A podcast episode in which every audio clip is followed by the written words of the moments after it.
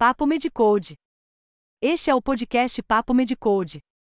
Evidências científicas com enfoque prático e didático sobre vários temas médicos. Especialistas da linha de frente debatendo medicina com propriedade, sem enrolação. Medicina intensiva, emergência, medicina do esporte, residência médica e muito mais. Organizado e alimentado pelos doutores Guilherme Almeida e Áureo do Carmo Filho médicos e professores da Universidade Federal do Estado do Rio de Janeiro, ambos com ampla experiência na avaliação e acompanhamento de pacientes ambulatoriais e internados em enfermarias e unidades de terapia intensiva. Aprecie sem moderação. Olá a todos. Vamos iniciar hoje aqui com o nosso primeiro papo Medcode e o nosso primeiro tema é terapia nutricional. Fizemos uma live no dia 19 de abril de 2021, com a participação minha, Dr. Áureo do Carmo Filho, e do Dr. Guilherme Almeida. Somos dois médicos, né? Eu sou intensivista, né? Especialista em medicina intensiva, especialista em cardiologia, pós-graduado em geriatria. E o Dr. Guilherme, ele é um clínico endocrinologista, trabalha também com medicina esportiva. Iniciamos nossa live falando sobre, é, inicialmente aí, sobre o cálculo das necessidades calóricas e proteicas dos indivíduos. Tivemos um primeiro, um, um pequeno problema técnico e, e aí a gente só teve a gravação da live a partir do quinto, sexto minuto, né? Quando conversávamos aí sobre as equações e os métodos de se calcular as necessidades basais, né, metabólicas do indivíduo.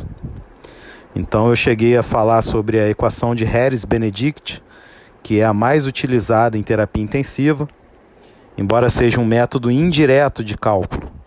Existem os métodos diretos, que são por calorimetria, bioimpedância, são métodos mais precisos, mas são menos práticos, então são menos utilizados no dia a dia. E aí a live seguiu com a participação do Dr. Guilherme, que pode se ouvir daqui em diante. Eh, existem vários métodos, até de bioimpedância, calorimetria é, direta, inclusive, né, que são métodos mais precisos, né, tem uma acurácia maior, mas que na prática acaba não sendo utilizado por causa disso, porque não, é, não são muito práticos, né? Então... Exatamente. Só para o pessoal se situar, né, a calorimetria indireta, você avalia troca gasosa. Então, assim, você pega aí um quociente do, em relação ao O2 inspirado e o CO2 devolvido. E com base nisso, você consegue estimar o quanto de gasto energético foi feito em relação ao metabolismo basal daquele indivíduo. Isso. Existem ajustes aí que você avalia, por exemplo, a, a produção de ureia, né?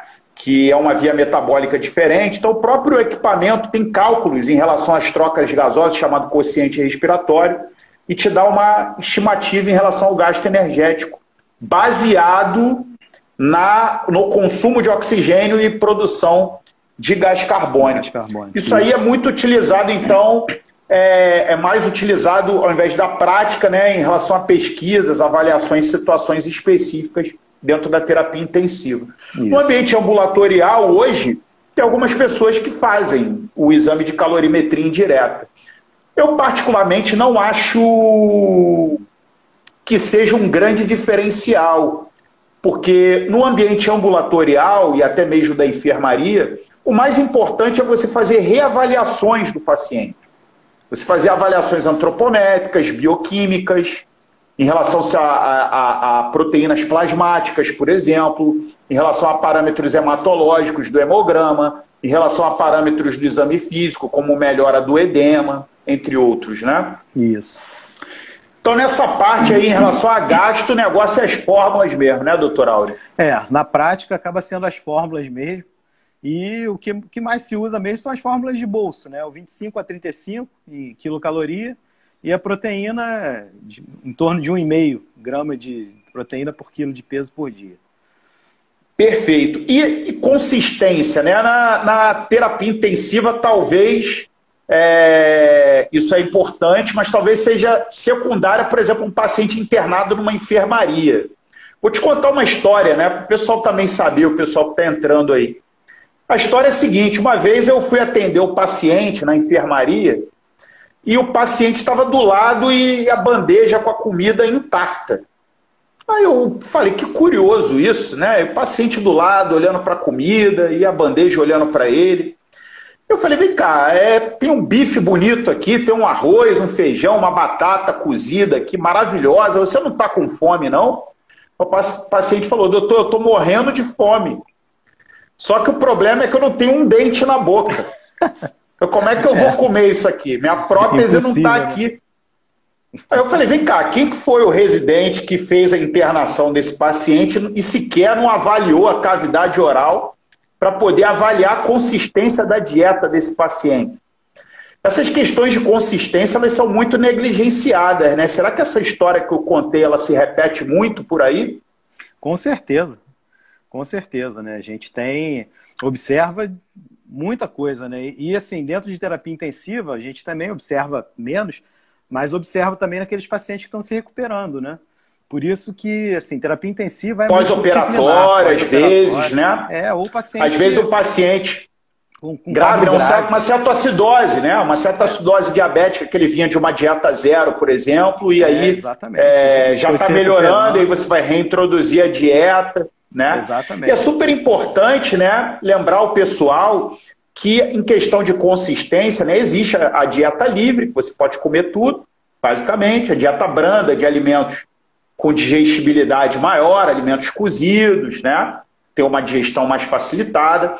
E aí tem os intermediários, entre pastoso, semilíquido e líquido, né? Que geralmente está direcionado a pacientes que têm pro problemas na mastigação em si, ou dentição, ou mesmo de disfagia é, de condução, alguma obstrução esofagiana, né, por exemplo.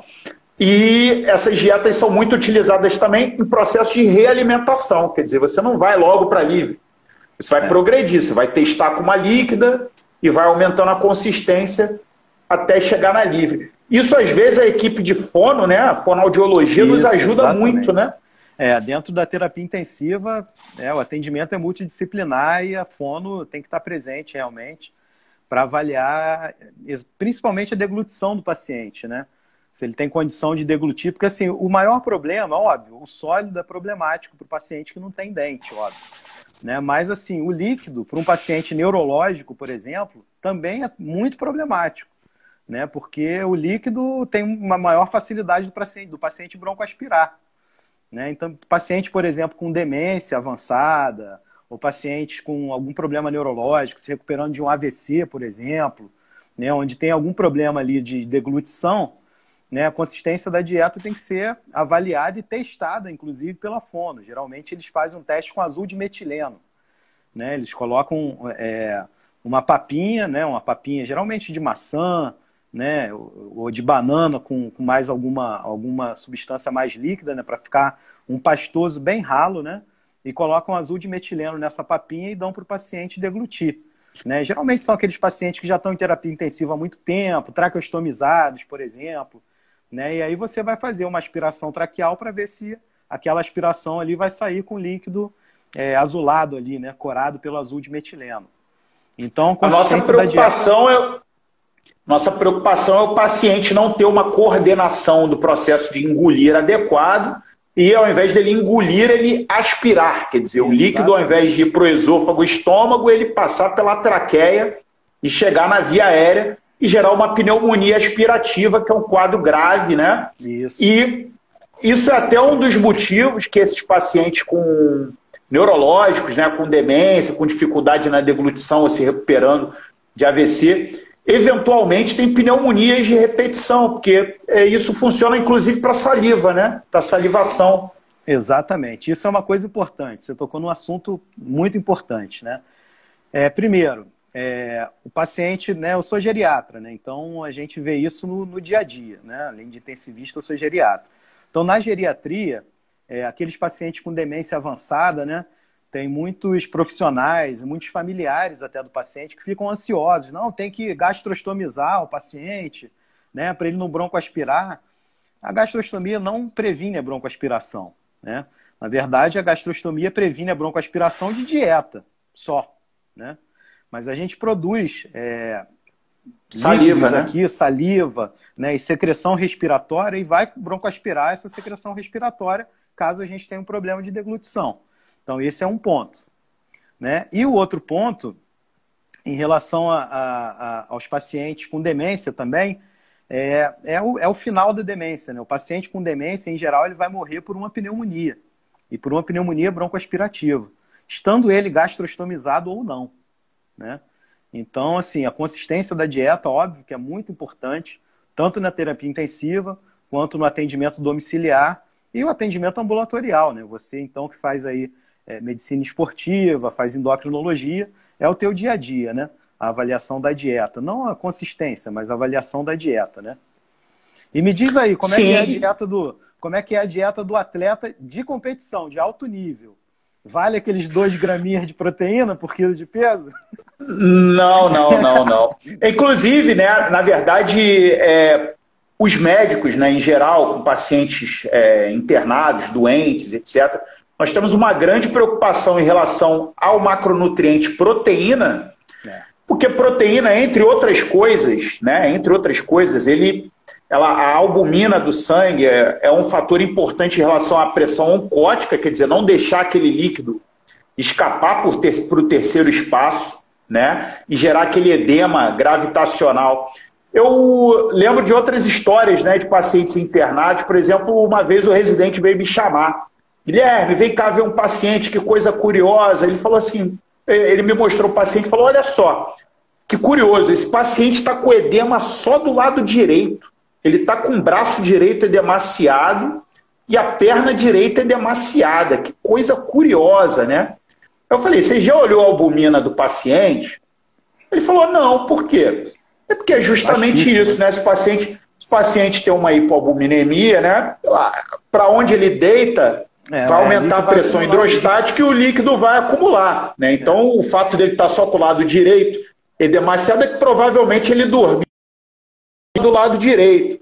E quando você tem albuminemia, você pensa em três situações.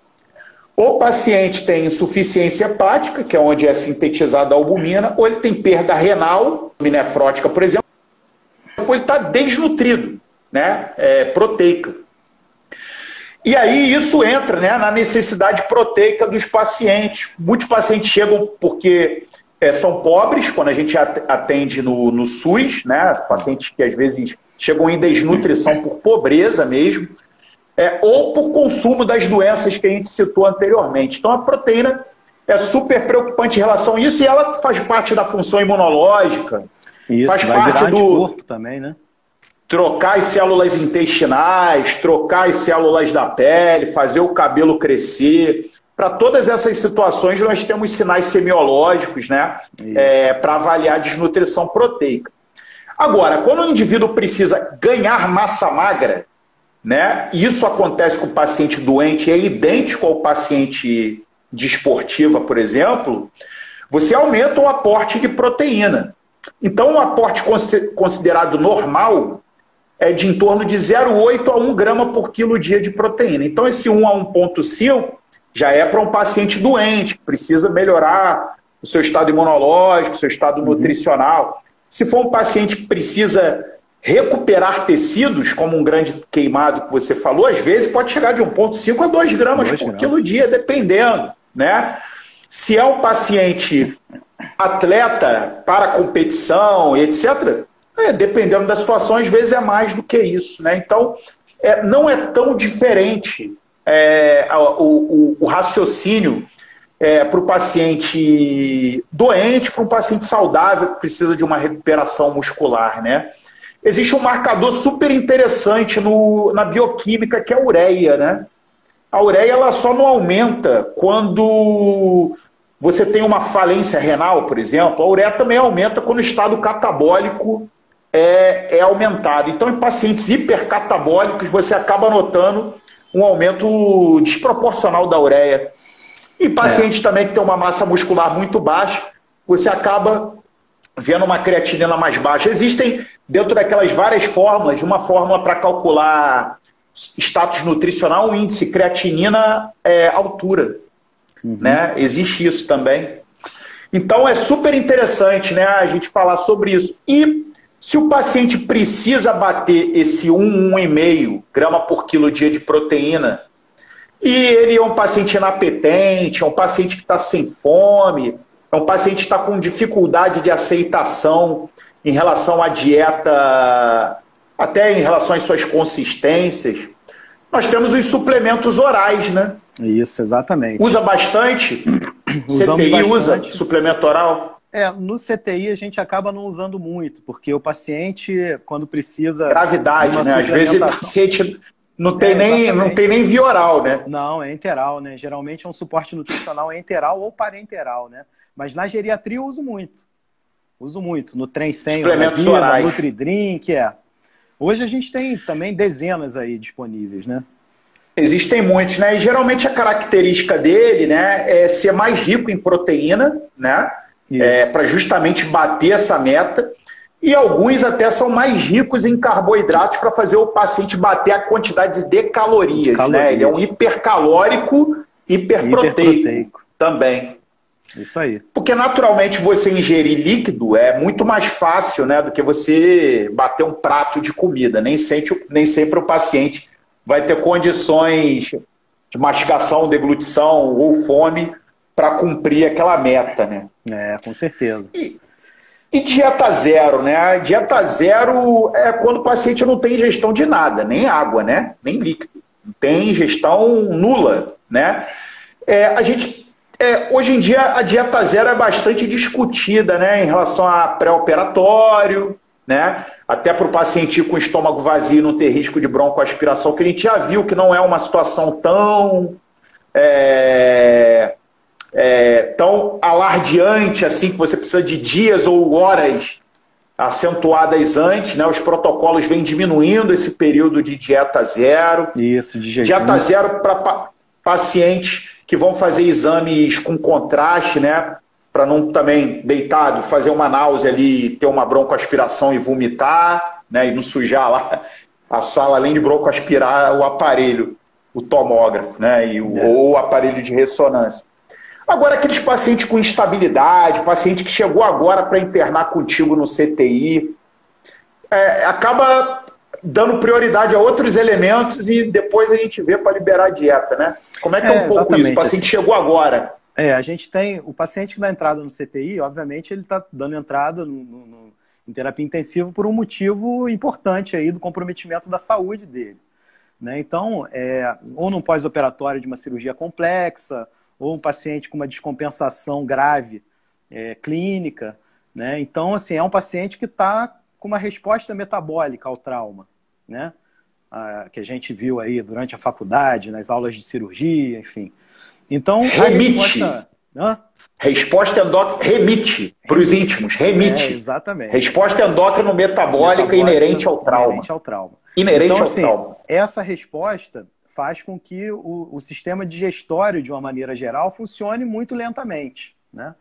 Então, se você não restringe, não zera a dieta desse paciente, você tem um risco real de uma broncoaspiração num paciente agudo desses. Né?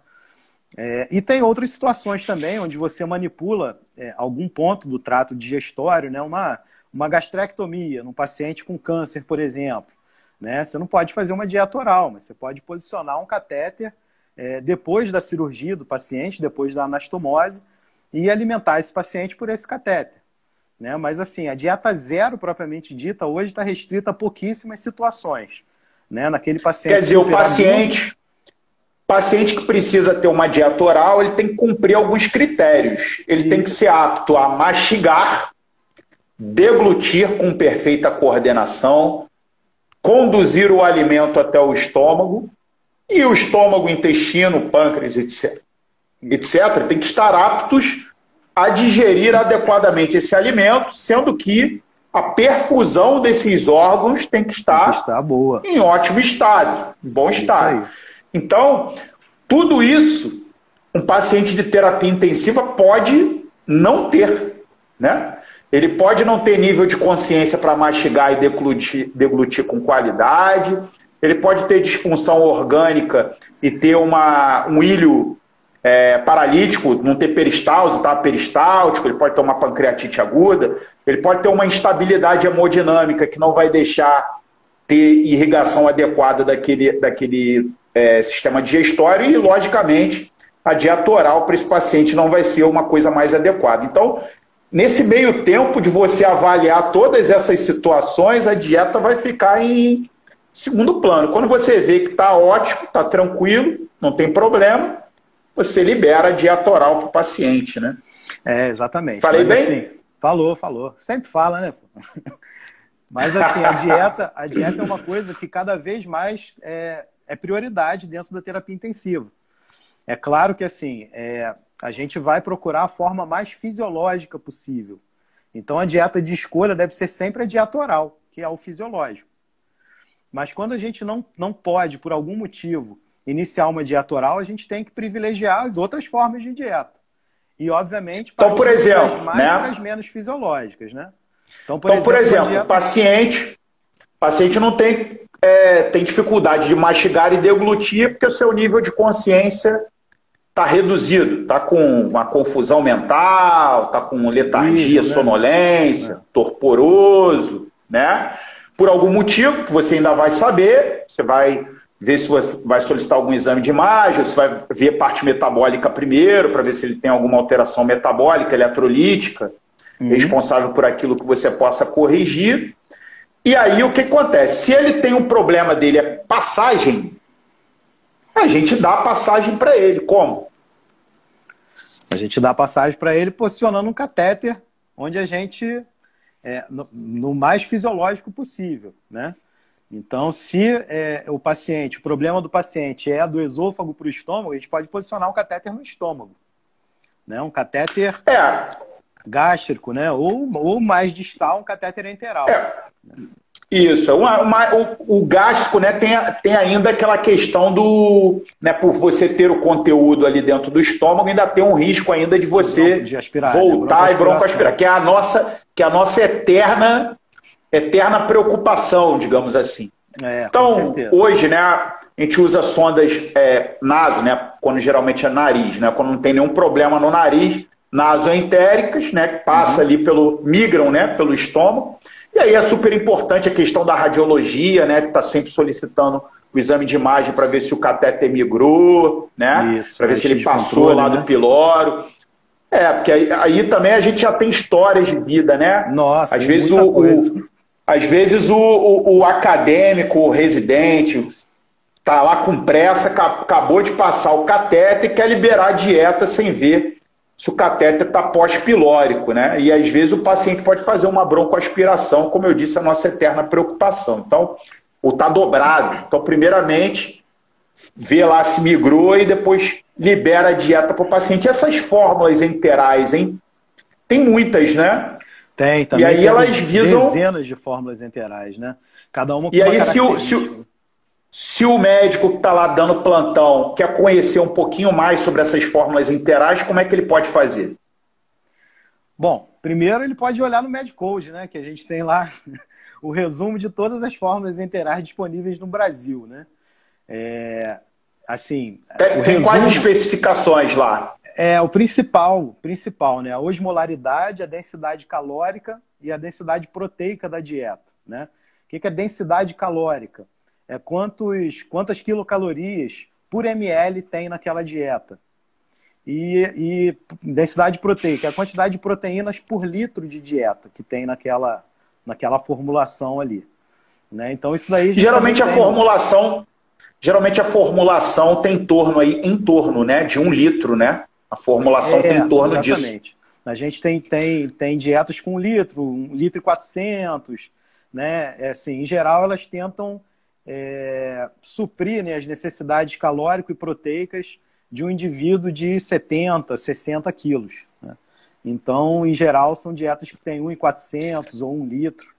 Né? Tanto as E aí essa dieta vai ficar essa dieta vai ficar acoplada ao catéter nasoentérico e você, como intensivista, junto com o auxílio, lógico, da equipe multidisciplinar, nutrição, por exemplo, vai estabelecer quantos ml hora vai ser infundido dessa dieta, não é isso? E aí é isso, é por isso exatamente. que as especificações vêm ali em, por ml ou por litro, né? Quanto de proteína tem. Exatamente. e é ligar... super importante o fluxo, né? É, a gente coloca geralmente essas dietas aí numa bomba infusora, né? A bomba infusora ela permite que você tenha uma maior precisão na infusão aí das soluções, né? Então em CTI bomba infusora é imprescindível, né? para usar noradrenalina, enfim, sedativos, e a dieta, dieta interal ou parenteral também. Né? Então você coloca. Como o meu amigo Áureo falou, né? Como meu amigo Áureo falou, é, um dado importante é a osmolaridade. Então, assim, é, essa dieta ela tem a sua propriedade de ter água associada. Então, às vezes, num paciente que você começa com um fluxo muito alto, o paciente desenvolve diarreia, Isso. né? Então, você começa com fluxo mais baixo, ml hora, e se não for tendo nenhum problema, a peristalse está ok, né? a parte pós-pilórica está ok da digestão, a perfusão está ok, né? e o paciente não desenvolve nenhum tipo de diarreia vinculada àquela osmolaridade daquela solução é, colocada ali, você pode até pensar em galgar aquele fluxo e gerar fluxos maiores, porque se os amigos forem checar lá no Medicode, nas tabelas é, nutricionais das dietas enterais, e você começar a calcular as necessidades calóricas de cada paciente, como a gente começou a conversar, às vezes não vai bater, você não vai conseguir chegar naquela necessidade. Então é uma redução de dano, né? Isso. Não é isso? Exatamente. E assim, e, e a tendência dentro de terapia intensiva é a gente fazer até um pouco menos do que o paciente necessita, porque o overfeeding é muito mais deletério para o paciente do que você fazer uma, uma, uma dieta é, hipocalórica relativamente. Claro que é, não vai fazer uma dieta também é, com restrita, né? Não é muito isso. restrita, não é isso. Mas assim, se a necessidade do paciente lá é 1.700 calorias e você tem uma fórmula que faz 1.500, é melhor você fazer 1.500 do que fazer 2.000. Entendeu? Com certeza, com certeza, com certeza. Então, eu acho que fica claro aí a importância da nutrição interal para a maioria dos pacientes. Só que a gente também tem problemas do piloro para baixo, né? Exatamente. Tem problemas aí, o paciente às vezes é, tá grave, tá séptico, tá inflamado, tem distúrbios eletrolíticos, tá desglicêmico, né? E aí, quando você vai lá fazer o seu exame físico e vai escutar o abdômen, você não escuta peristalse nenhuma. O intestino está completamente paralisado. Aí você às vezes vai percutir, está distendido, está cheio de, de ar ali, está hipertimpânico. Você às vezes vai pedir um exame de imagem, a alça está dilatada, eventualmente tem níveis líquidos ali. Então isso inviabiliza você colocar mais dieta dentro do, do intestino, delgado e intestino é, grosso. Ou, ou você tem um paciente em pós-operatório, por exemplo, de uma colectomia por um tumor, né? Por um tumor de cólon.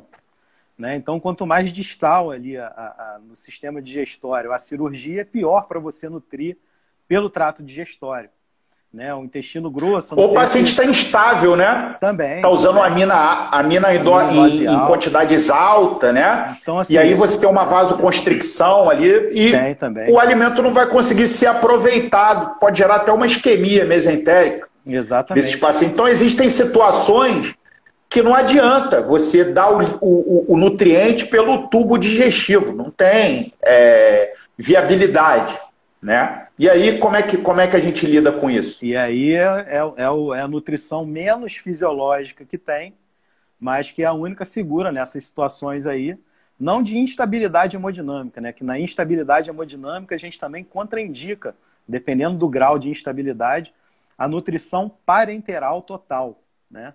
Então, então a, faz... a, instabilidade hemodinâmica seria uma daquelas indicações de você deixar a dieta, dieta zero. zero. Exatamente. Tá? Vou, te dar um, um, vou te dar um exemplo esdrúxulo. O paciente está em parada cardiorrespiratória. Você não vai ficar preocupado, e, pô, vamos estabelecer um acesso aqui para a dieta do paciente. Você vai se preocupar em ressuscitar o paciente, Exatamente. né? Exatamente. Então, esse é um exemplo esdrúxulo para todo mundo guardar aí, né? É, mas a gente tem também, no dia a dia, a gente vê aqueles pacientes em choque séptico, né? Com noradrenalina em dose alta, com vasopressina associada à noradrenalina em dose alta também. Então, esses pacientes não vão se beneficiar, né? Nem da NPT, né? Da nutrição parenteral total porque não vão ser. E como é que a gente estabelece essa NPT, né? Pega o acesso lá, né? Profundo. Isso, sim. Geralmente o paciente em terapia reserva o acesso, né? É, a gente tem o paciente em terapia intensiva, ele via de regra os pacientes mais graves eles têm que ter um acesso é, profundo, venoso profundo, né? Então o que a gente faz é pegar, assim, não precisa ter um acesso exclusivo para nutrição parenteral total mas a gente precisa de um lume. Tem que ter uma via exclusiva. Uma via exclusiva. Isso. Então, ah, funcionou o paciente com um triplo lume, por exemplo, um catéter triplo lume. Né? Tem então, três entradinhas lá. Tem três entradinhas. Uma você deixa. Uma delas você reserva. E aí você identifica lá o, o, o, a, a, parte distal lá do catéter, né? Que é onde você vai infundir realmente ali a, a medicação, a dieta, e aquela ali fica identificada para NPT. Né?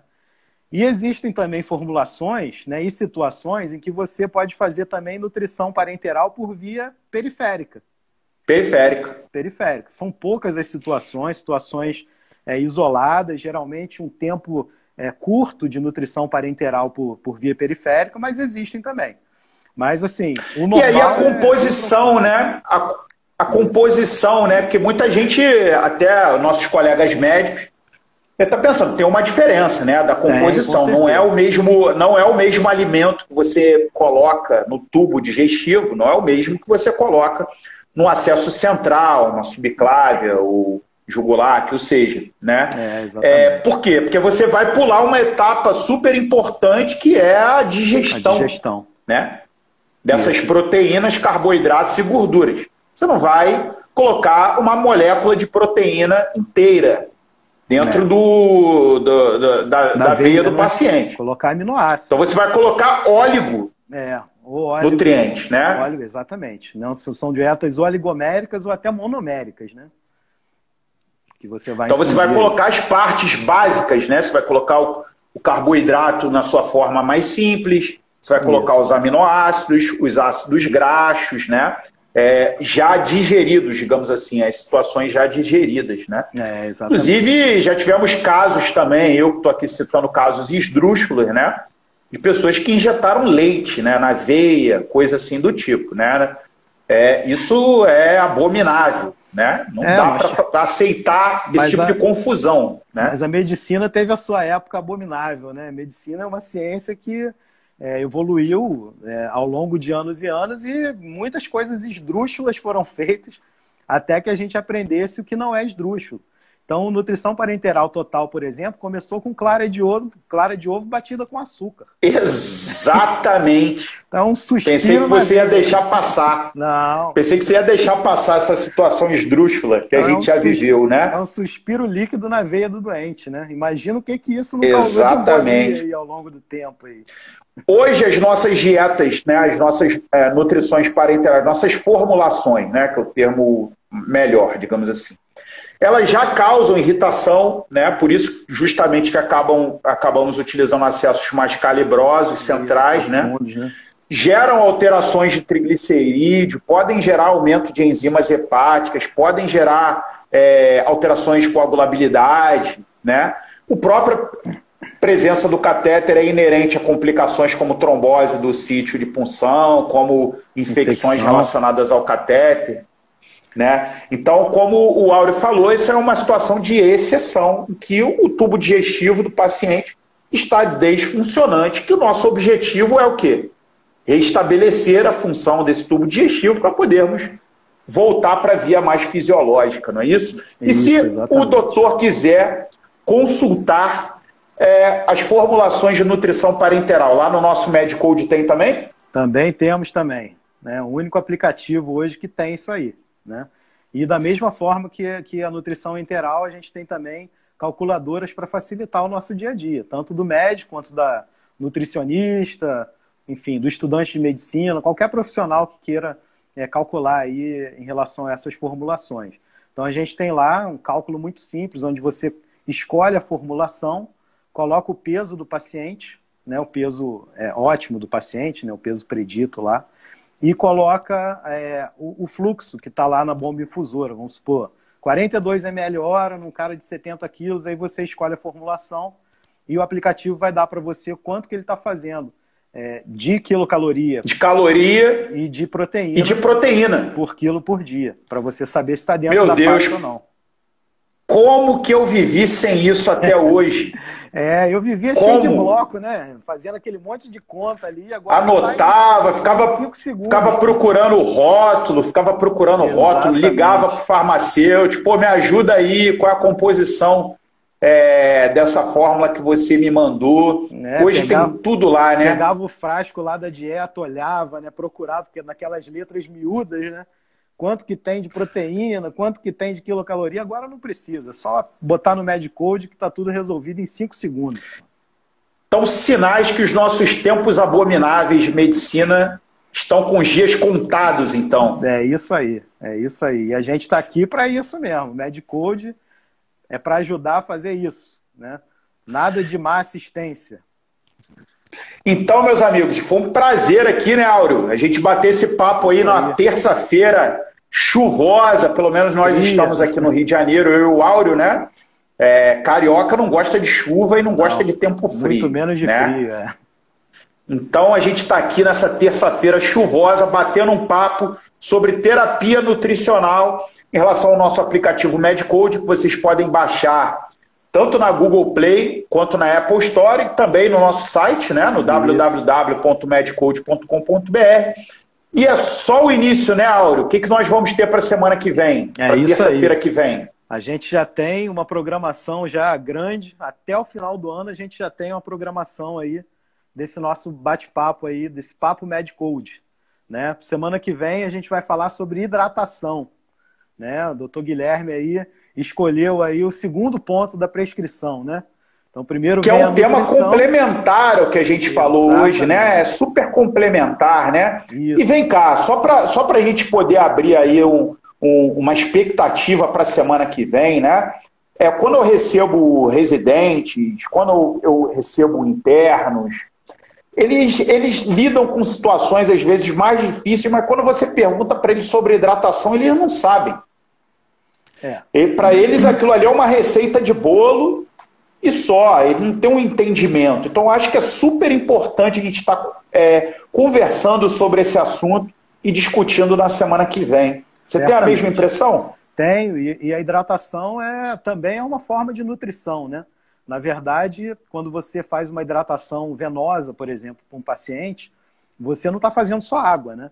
Você está fazendo água. Tá Quando o paciente está em dieta zero, que a gente estava tá falando zero, hoje, exatamente. a hidratação dele é, modificada. Modifica, então são coisas complementares. Um, né? É, a gente tem que fazer uma glicose, tem que fazer um potássio, um magnésio, enfim. Não vou, não vou dar spoiler, né? Vamos deixar para a semana que vem. Semana que vem, então, espero vocês. Chamem os colegas médicos para presenciar. Hoje é a, nosso, é a nossa primeira atividade, né? Natural a gente ter é, entre e sai de pessoas, pessoas curiosas para saber, algumas talvez é, não sejam necessariamente médicos, né? mas tem outros colegas, nutricionistas, fisioterapeutas, fonoaudiólogos. Né? Então a gente vai estabelecer essa rotina de terça-feira, sete e meia até as oito e meia. Vamos guardar esse áudio, vamos transformá-lo em podcast. Vamos colocar onde? Onde que você falou, Áureo, no início do nosso bate-papo? Nos principais agregadores de podcast. Spotify, Deezer, Apple Podcasts, Google Podcasts. Então, no, no agregador que está no seu celular, ele vai funcionar. Tá? E é só amanhã ele buscar mesmo, por Papo Medcode que acha. Que acha. E amanhã mesmo ele já vai estar disponível. Hoje mesmo eu já coloco lá no, no, no, no podcast, amanhã já está disponível. Então, você que é um colega médico, um colega profissional de saúde, está interessado no nosso tema de hoje, terapia nutricional, pode buscar depois o nosso podcast na íntegra, como o meu colega Áureo já citou anteriormente. E todos os nossos, todas as nossas atividades de terça-feira do Papo Medcode vão ficar salvos lá. Se você se interessa mais por terapia nutricional, vale a pena. A gente discutiu praticamente tudo aqui de terapia nutricional, né? Em diferentes níveis de profundidade, mas talvez os pontos mais chave a gente já falou. Então eu vou me despedindo de vocês, vou deixar a palavra final com o grande doutor Áureo. Maravilha, meu amigo. Obrigadão aí, Gui. Obrigadão por tudo, por todas as informações aí. E vamos fechar aí esse primeiro papo Medicode aí com chave de ouro. Então, um abraço a todos, pessoal. Até semana que vem. Até abraço, semana... Áureo. Um abraço, meu irmão. Até semana que vem aí. Então, acompanhe a gente. Toda terça-feira, 19h30, Papo Medicode. Nas lives e no, nos principais agregadores de, spot, de, de podcast. Spotify, Deezer e muitos outros aí. Boa noite a todos e até a semana que vem.